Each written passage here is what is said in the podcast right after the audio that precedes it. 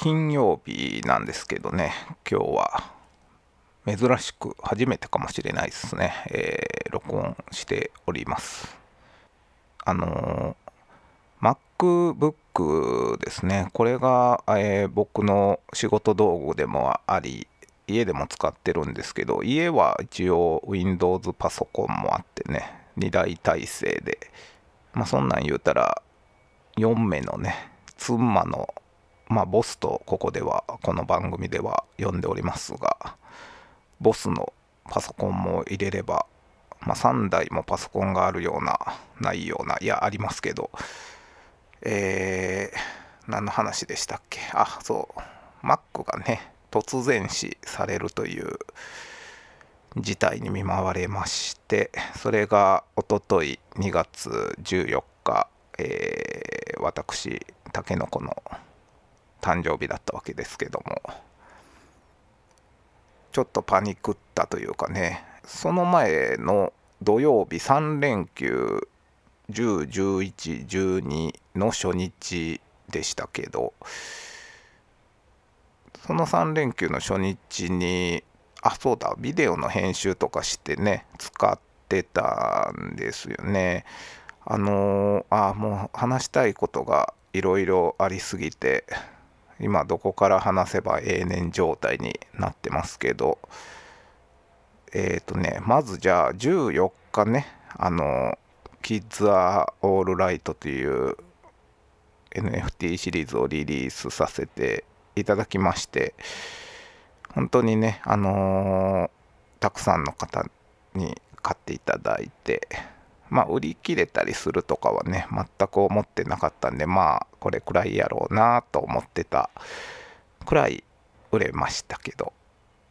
本当にお買い上げいただいた方々にはね、特典のビデオとかも楽しんでいただけたっていう風に、ツイッターとかでも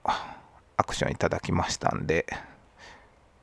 いやー、作ってよかったなと思って、本当にね、あの、この場を借りて改めてありがとうございます。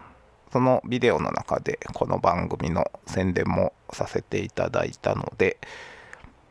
ここでもちょっとお礼を申し上げておきます。えー、まあそんなことで、そのビデオを10日に作ってたんですよね、最後。えー、追い込みやなっていうことで、えー、作ってたんですけど、そこから11、12は、まあ、ランニングしたりとか、あ、12はトレイルランニングの大会に行ってたんで、あ、その話もしたいっすね。まあ、触らなかったんですよね、パソコン。13日も仕事でしたけど、触らなかった。14日、会議があったんで、まあ、会議の時、いつも僕はこの Mac を持って、えー、行きまして、で、Notion っていう、何ですか、アプリ、えー、Notion っていう、まあサ、ービス、ソフトウェア、あるんですけどね、あの知ってる方は知ってると思うんですけど、まあ、その Notion 上に会議のメモを取って、で、それを、まあ、まとめてチームでシェアするみたいなことをやってて、まあ、勝手に僕僕はそれやってるんですけどね。別の会社で決まってるわけでもないんですけど。まあそれをやろうと思って持っていくんですよね会議の日は。そしたらあそろそろ会議やから Mac 用意しとこうかと思って電源先につけとこうか Notion 開いとこうか言うてね。やったらつかないという状態でございまして。まあ、その日は普通にもう紙のノートにメモを取りまして事なきを得たというかまあとにかく会議中もあれどうなってんやろうってちょっと気にしつつもね会議が終わって仕事も終わって家帰っていろいろ電源につないで試してみてもうんともすんとも言わねえとこれはもうあかんなと思ってで Mac がないと何かとねいろいろ作業するのがねできないんで困ると。いうことでもうその翌日木曜日仕事を休んでね MacBook MacBook じゃない Apple ストア持って行きたかったんですけど木曜はあいにくまた別の会議とかが入っててそこはちょっと外せなかったんで金曜本日16日お休みにしちゃってねえー、アップルストアに行ってきましたということの顛末なんですけどあのー、まあ結果ですね Mac が今手元にございましてまあこの入院になるかなと思ったんですけど手元にあるということはね大したことじゃなかったんですね。本当にお恥ずかしながらただただ充電が0%になっていてで電源につないだのにうんともすんとも言わなかったっていうのはねこの何でしょう、えー、アダプターが刺さっててる延長コードがあるんですけどであのたくさんコンセントをさせる延長コードでその一つ一つに何ですかオンオフのスイッチみたいなのがついててねそれがね多分この間そういえば掃除する時にちょっと動かしたんですよね。まあそれがオフになっていたから通電していなかったっっていう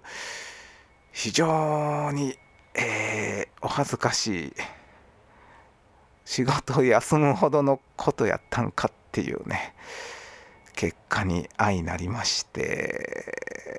いや本当にねもう顔から火が出そうなうんあれってねアップルストアでもね担当の方が見てくれてたんですけどちょっと電源つないでみますねとか言ってつないだら普通についてねじゃーんとか言ってついてんって言って、おお、ついたってなって、え、電源つなぐだけでつくってことはみたいになってね。まあ、アップルストアの方も大変優しくてね、いや、けど、あのー、つくけど、バッテリーが異常をきたしてる場合があるんで、一応チェックしますねって言って、チェックしてもらってね。そしたらなんか診断ソフトみたいなのがそのアップルのサーバー上にあるとかでまああのアップルストアに行ったり電話でヘルプを受けてる時とかもなんかそこにつなぐことができればオンラインでつなぐことができればなんかその診断ソフトっていうのを、えー、診断ソフトっていうので Mac の健康状態を解析してくれるみたいなサービスがあるんですね。で、それやってもらったらね、もう緑のチェックマークだらけで、もう全部異常なしっていうことでね、あの大変健康ですっていうことで、うん、まあ嬉しいやら恥ずかしいやらで帰ってきましたけど、まあそんな一日でございました。で、まあ暇なんで、今日も録音しちゃえということで、録音しておりますがトレイルランニングの大会に今週は行ってましたんでね、えー、12日月曜日祝日ですね。なので今週ちょっと火水木しか働いておりませんがまあそんな週もたまにあっていいんじゃないでしょうか。バースデーウィークということでね。はい。えー、まあ、トレイルランニングの大会大阪府は交野市というところに行ってまいりました。でこの交野市っていうところは普段そんなにめちゃくちゃ行くようなとこでもなくてまあ割と外れの方というか、まあ、奈良との奈良の北の方との県境だったりして生駒山を僕は結構走りに行ったりするんで生駒からずっとねトレイル走って北上していったらその片野市の被災地っていう私市と書いてね私に市市っていうのは市ですね。なんなんちゃら市の市大阪市とかの市ですけどそれで記載地って読むんですけどね。記載地駅周辺までこうトレイルを走って出ることができるっていうんで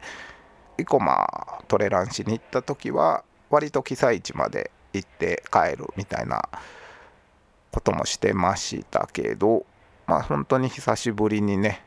行ったというかまあ毎年交野のビッグロックトレイルという大会には出てるんで本当に1年ぶりに行った感じに今回はなりましたけどまあそれくらいトレイルの練習を全然してなかったっていうことなんですよね。で去年ねこの大会に出た後にコロナになって、まあ、誕生日をもう寝込みながら過ごすというそんな感じになりましたけど今年もコロナとかねインフルとかには気をつけつつ、まあ、人がいっぱいいるところに行くんで珍しくマスクなんかしちゃってね。まあもう普段はもうマスクもしてないんですけどまあ人がいっぱいいるからしとくかっつってね。まあそれもボスと行ってきましたけど去年は何でしょうね。非常に調子が悪くて当日も当日はその、まあ、体の調子が悪いというか、えー、シューズ選びを間違えたというか走ってて2キロスタートしてから2キロで、えー、足のすね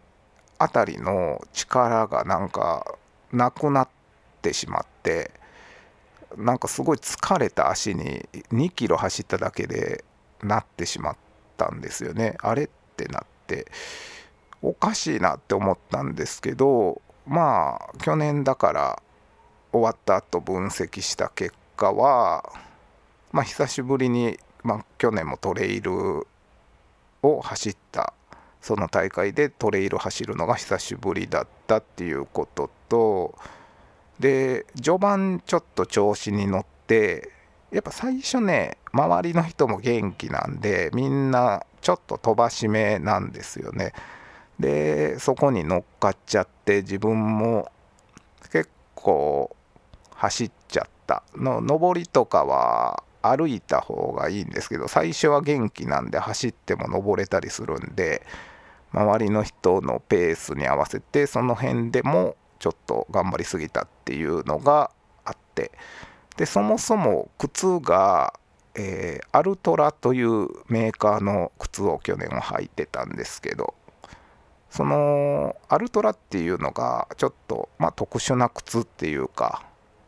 ゼロフラットっていう特徴があってゼロフラットってどういうことかあゼロドロップだ。ゼロドロップっていう特徴があってこのフラットになってるんですよね。ドロップっていうのは、えー、あ靴のつま先とかかとで高さが普通の靴って若干違うんですよね。かかとの方が何ミリか高くなってる。よく4ミリとか8ミリとか、うん、10ミリとか12ミリとかもあるのかな。まあとにかく高低差があるんですがそれが0になってフラットになってるんですね。それをまあドロップがないっていうことで0ドロップ、まあ、そういう靴の方が、まあ、本来人間のえー、裸足の時ってそういうつま先とかかとの高低差ってないわけでこのゼロドロップの方が本来の人間の足の動きができるというか。でそういう本来の動きをすることによって怪我とかも少なくなるし正しい走り方が身につきますみたいな靴なんですけどやっぱりねその靴を使いこなそうと思ったらそのゼロドロップの靴を普段から履いてないとそういう走り方にはならないと思うんですけどその大会の時だけねそれを履いていっちゃったんですよね。で普段はやっぱドロップ差があって結構クッションもあるナイキの靴とかをここ数年はよく履いてるんでそのせいで多分ちょっと、うん、慣れないゼロドロップで序盤頑張りすぎたみたいなところであのまあけどそれでも2キロであんなんなるかなっていう感じだったんですけどまあ去年はねそれでその後ずっと辛い戦いでこれ本当にゴールまでいけんのかなっていう、えー、厳しいレースになりまして。まあ結果普通にゴールはできたんですけど、まあ、割とボロボロになって最後ねもう、えー、歩いたりしながらまあトレイルの大会なんで結構歩くとこは歩くんですよね上りとか。もう上りはほとんど僕とか遅いランナーとかみんなもう歩いてるんで速いランナーはね上りもガンガン走るんですけどまああれやってたほんまにね足が持たないんでえー、まあ歩くパートとかも多いんですけどそんなね去年の大会でしたけどあこれちょっとレースプロファイルみたいなものを言っておくと23キロのレースですね。で獲得標高差が、100, 100じゃない1300か1400とかなんかそれくらいですね。獲得標高っていうのはまあそのレース中に実際どれだけ登るかっていうことですね。標高がだから低い山でも登ったり下ったりっていうのがあるんでその獲得標高は千何百とかになったりするともっとねすごい大会とかになったらもう獲得標高1万メーターとかねあのー、エベレストより高いみたいなね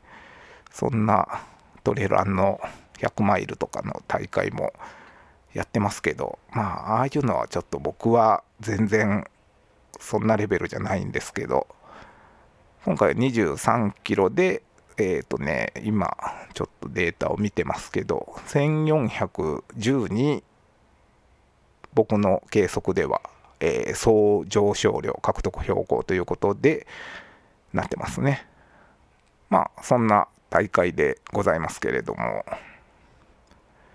今年はその辺のね反省を踏まえてシューズはナイキのズーム X ゼガマというね。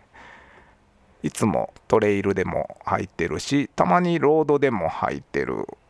っていうなんかこの靴を履いてたら僕結構足がね持つというか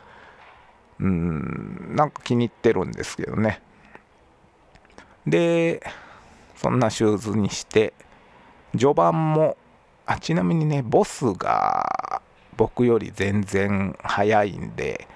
ボスにはもう先にねスタートしていただいて去年は一緒にスタートしたんですけどそのもう2キロくらいのところで置いていかれまして今年はもうねあらかじめ置いていかれるわけですからねあのあらかじめ先にも行っていただいてですねあれついていったのがあかんかったのかもしれないですね去年は。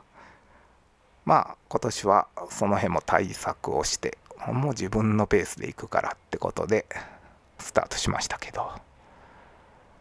で最初ね結構渋滞気味でしてで断続的に渋滞が発生するような状況でまあちょっとこう上りとかになるとみんな歩くんでゆっくりになったり平坦なところ下りとかになるとみんな走り出す。でそれについて走るみたいな。でその渋滞の中でまああのちょっと早く行きたい人が抜いてきたりとかでそれでもペース厳しいっていう人は立ち止まったりしてでまあ横抜いていったりして、まあ、ちょっとの、えー、追い抜きとかはあったんですけどまあなんか気持ちのいい場所を見つけて気持ちのいいペースの場所を見つけてそこでもう周りの人ともう同じポジションでずっとねあの10キロくらい進んでましたね。でまあちょっと前の人とか後ろの人とかともずっと走ってたらなんかちょっとずつ声かけあったりしてねあのズズとか言ってこけかけたりしはるんでね。まあ僕もこけかけたりしてましたけど滑ったりしてましたけど「わあ大丈夫ですか?」とかね「ああ大丈夫っす。ありがとうございます」とか言ってね。でロードの区間とかでも車来たりして「あ車来ましたよ」っつって。で後ろの人にも「あ車来てます」っつってね大声で言ったりして。んでまあそれで僕は車来てますよって言ったからあのインコースその時走ってる人は車見えてなかったんであの若干ほんまに危ない感じになってましたけどまあその人がね「ありがとうございます」っつってあのお礼を言ってまた飛ばしてどっか行かれましたけどまあそんな風にねえー、いろいろ会話も楽しみつつなんか力を温存したまま、えー、その10キロくらいまでのとこは進むことができて、まあ、去年はその時点でもう足死んでたんで今年はええ感じやなと思ってで合計23キロのレースですからもうほぼほぼ半分そんな感じで来れたってことは、かなりね、今年はいいんじゃないかと。この足の状態やったらまだ後半だいぶ頑張れそうやなっていうんで、で、去年後半結構歩いたなっていう思い出があったんで、あそことか全部走れたらだいぶタイム縮めれそうみたいな。でまあ僕とかだから1位とかね2位とかその入賞とか狙うようなレベルではないのでやっぱり自分の、えー、去年のタイム、えー、まあ、去年とか、まあ、毎年出てるから毎年の自分のタイム。まあそれを一つのベンチマークにして今年はやっぱりたくさん走ってたからタイム良くなったとかね。サボってたから悪くなったとかね。いろいろこの一つのベンチマークに対してどうなるかみたいな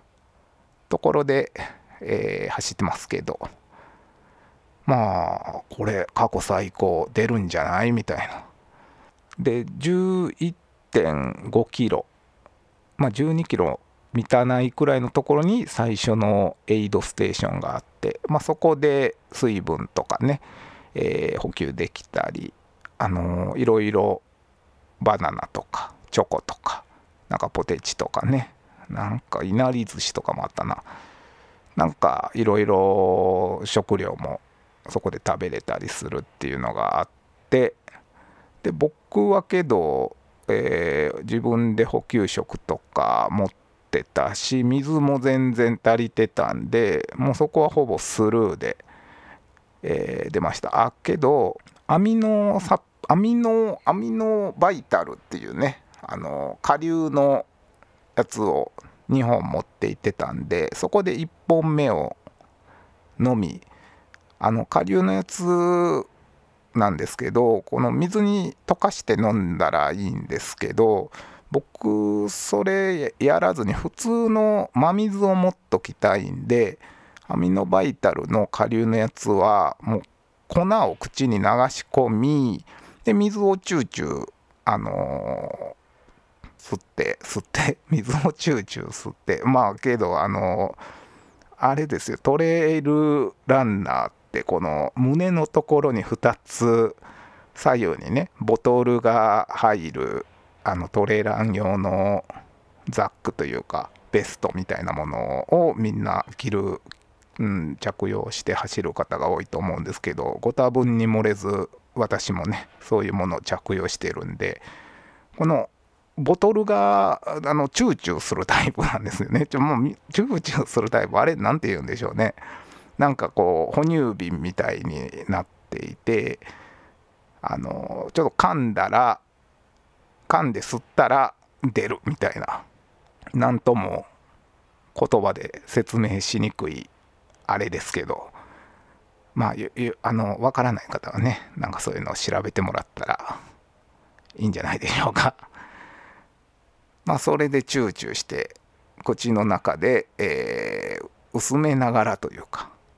まあ、それで摂取するというね。あの粉はうまいこと飲まないとねあのむせたりして一回マジで死にかけたことがあるんでそう喉に張り付いてね。で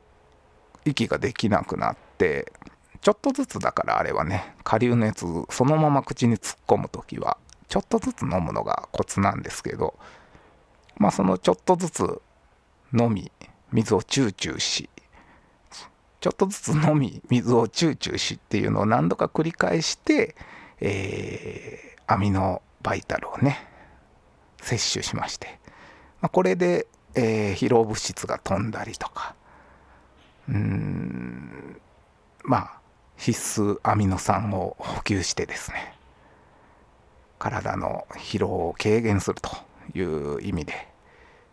まあ一応10キロごとに1本くらい飲む感じやったら2本持っとけばいいかなっていうんで2本持ってましたけど。でまた3キロ34キロくらい走ったら、えー、ぐるっとね回ってそのエイドステーションに帰ってくるんですけど。そのエイドステーションが、まあ、2回目にして最後のエイドなんですけどそこでね、えー、まあ、ちょっと疲れ出してはきているけども、まあ、ここからが勝負やなっていう感じでまあお腹もそんなに減ってるわけじゃないし力はなんかまだ余ってる感じはあったんですけど一応ねバナナをいただきあと端っこにあったパイン飴ね。それをちょっと一ついただき舐めながら走ってましたけど。でそのバナナもね言うても4分の1とかにカットされてるバナナなんであの調べてみたらバナナって1本100キロカロリーくらいなんでまあ25キロカロリーと考えたら全然あのー、本当にねちょっと足しになるくらいですけど。でえっ、とねあれ何でしたっけ？そのパイン飴も結構あれ1個でカロリーあるんですね。パイン飴1個は18.7キロカロリーって書いてるんでなかなかもっとパイン飴もらっとけばよかったなとかあのそれは後から思いましたけど。まあそんな感じで2つ目のエイドを出てですねまた走っておりましたらこの交野のビッグロックトレイルの名前の由来にもなっている、えー、大きな岩があるんですね。でこれちょっとややこしいんですけど交野市って、えー、こうこうこうの交換の交にまあ野原の野と書いて交野って読むんですけど、えー、この山の名前は河野山高野山いや高野山ってじゃあ高野山は和歌山やん。けどこの片野って同じ字を書いて河野って読むのかな？河野山って読むのかな？確かなんかそんな感じだったんですけど、まあ、その河野山の大きな岩ビッグロックそこからねこう大阪のあれはだから枚方とか高槻と高槻とかなんかあの辺の平野がわーって見えるんですよね。すごいこう晴れてたらめちゃめちゃいい眺めでまあそこに登るまでに結構急な階段のゾーンがあってそこに入る直前くらいになんか足がねおかしくなったというか急に力がなんかふわって抜けるような感覚に見舞われたんですよね。であれってな何これみたいになったんですけどなんかね今まで体験したことがない感じだったんでまあそのままもちろん進んでたんですがその階段を上ろうとしたら思いのほかね足が全然上がらんっていうことに気づいてめちゃくちゃ足がこんなに足上がらんことってほんまにね今までなかったくらいでした。であれっつってこんなに足来てたんやってその時になって気づいたというか。で周りの人ももちろんそこ結構急なんできついことはきついんですけどここまでかっていうねうん感じでもうひいこらひいこら言いながら階段上がって周りの人ともね「いやこの階段マジきついっすよね」とか言って。でみんなね満身創痍な感じでしたけど。まあご多分に漏れず私も満身創痍な感じにその時点ではなってしまってですね。まあそれ登れば基本あとは、まあ、ちょっとした登りはあるものの下り基調なので頑張ってですね。でビッグロックからまた下って下りはまだ全然走れたんですよね。でそこからちょっと長めのアスファルトの区間2キロくらいですかね。あるんですけど去年そこは下り基調のアスファルトの道なんでめちゃくちゃ走りやすいところなんですけど去年はねもうその時点で足が死んでたんで結構歩きまくっちゃったっていう思い出があって、えー、今年はそこは絶対走りたいなって思ってたんですよね。で走ってたんですけどまあ遅いながらも足が結構やっぱ来てるなって思いながらもなんかねあ足が力が抜けたって言ってたこの足がねもうなんかビビキビキってこう何て言ったらいいんでしょうね。急に本当にやばいっていう感じになったんですよね。でもやばいっていう感じになったんですけど何でしょう。もうどうすることもできなかったんです。足がつりました。その時点で。両足しかも。太もも。で太ももをつるって僕初めてやったんですね。えー、ふくらはぎとかはつったことがあったんですけどしかも両足同時につってで太ももつったことってね皆さんあります？あのマジで歩けなくなるんですよ。本当にまあ、なんとかけどそれでも進まないといけなかったんであの何て言うのかなもうゼンマイ仕掛けの人形のようにねトコトコトコトコっていうかもう足が曲げれない膝が曲がらないというかうんで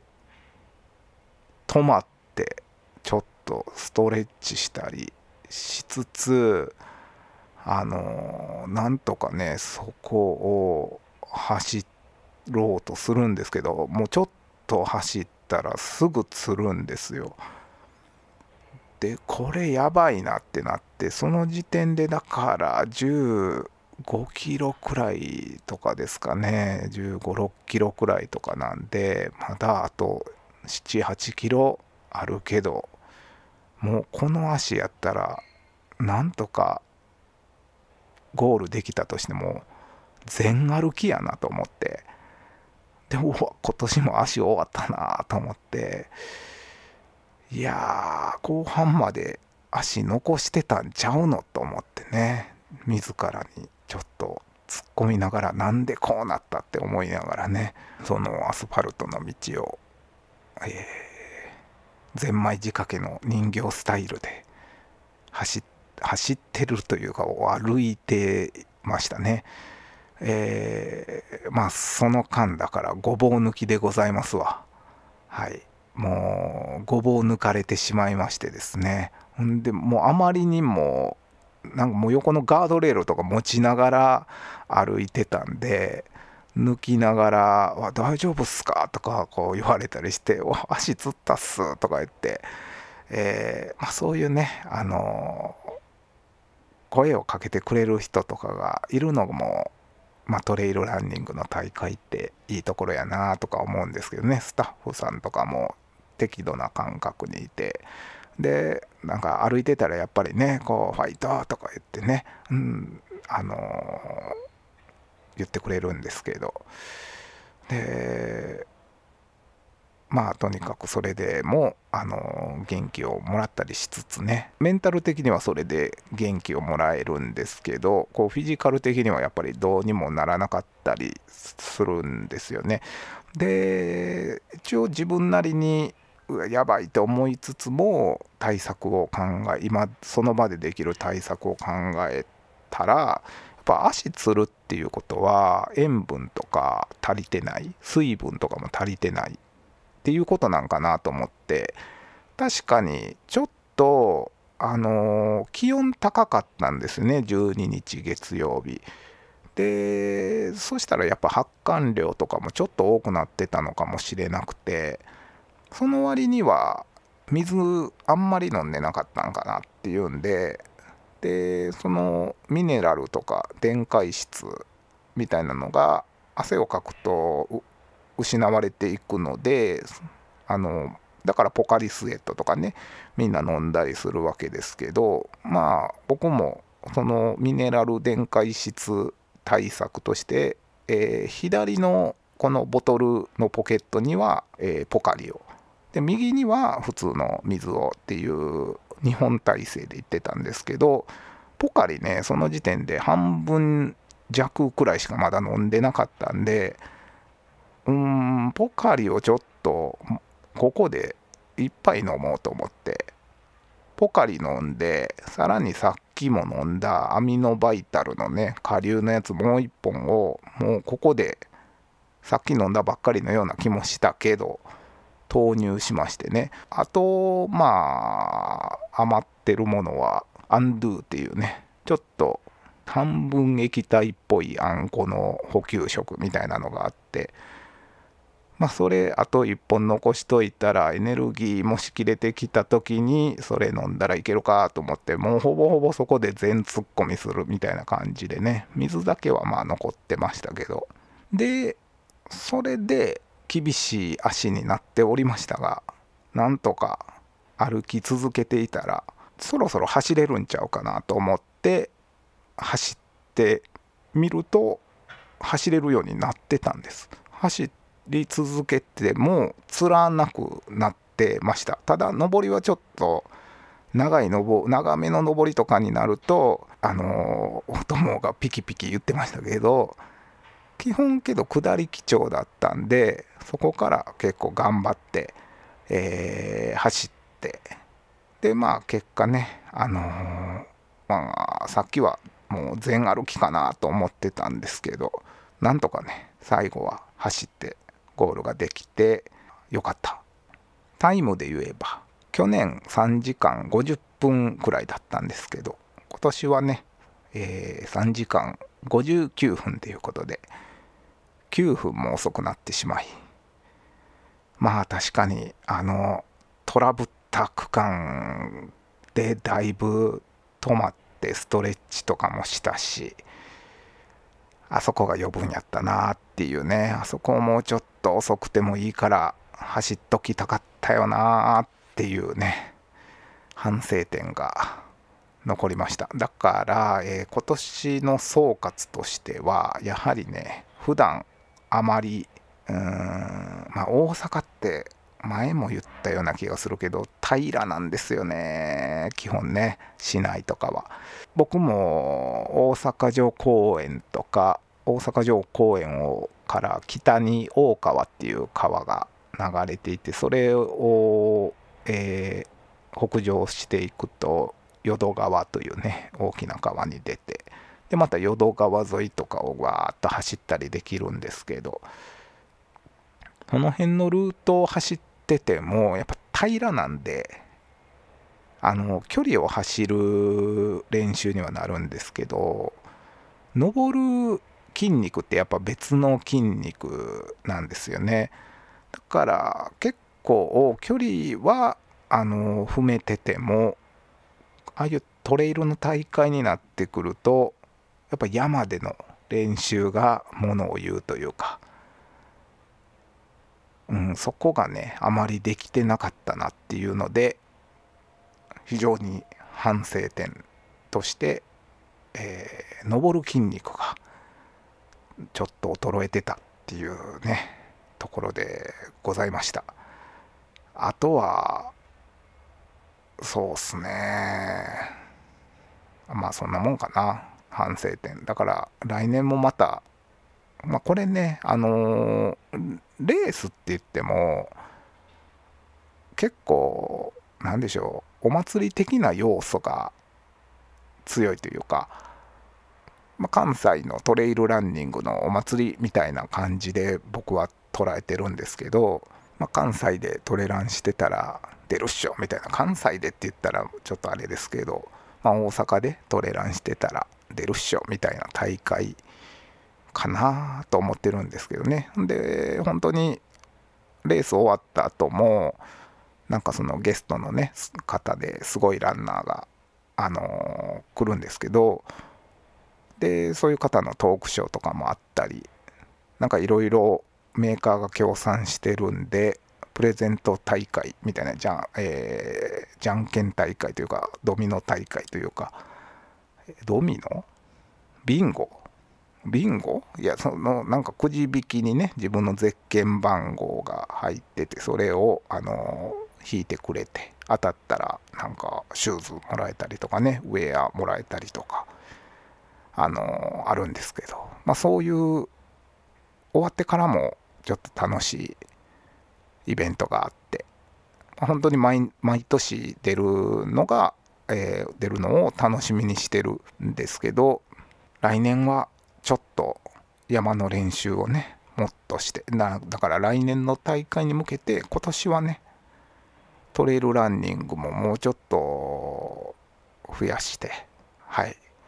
まあ登る力をつけたいなというふうに思っております。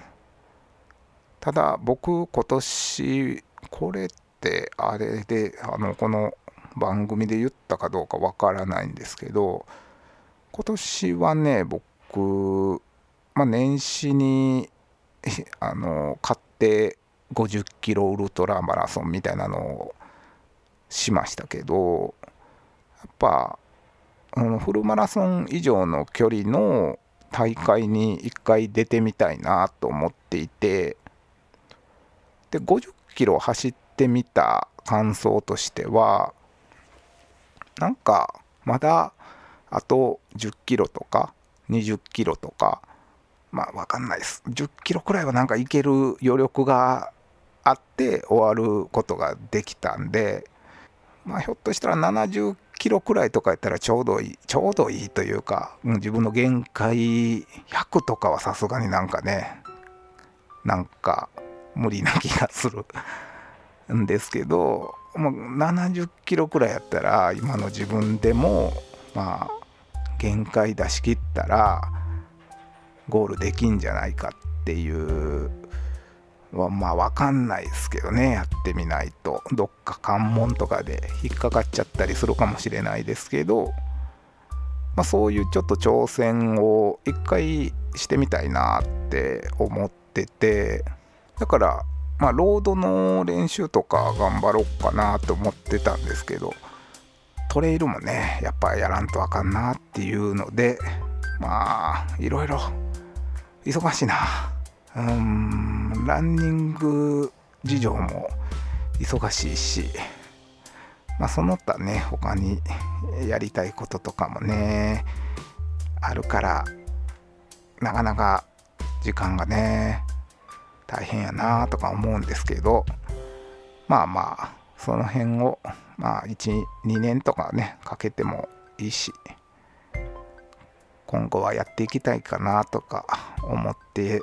おりますけどまあそんな感じの交野のビッグロックトレイル2024でございました。まあ、非常に楽しい大会でございました。まあ、今日はそんなところですかね。はい。じゃあ今日も聞いていただきましてありがとうございました。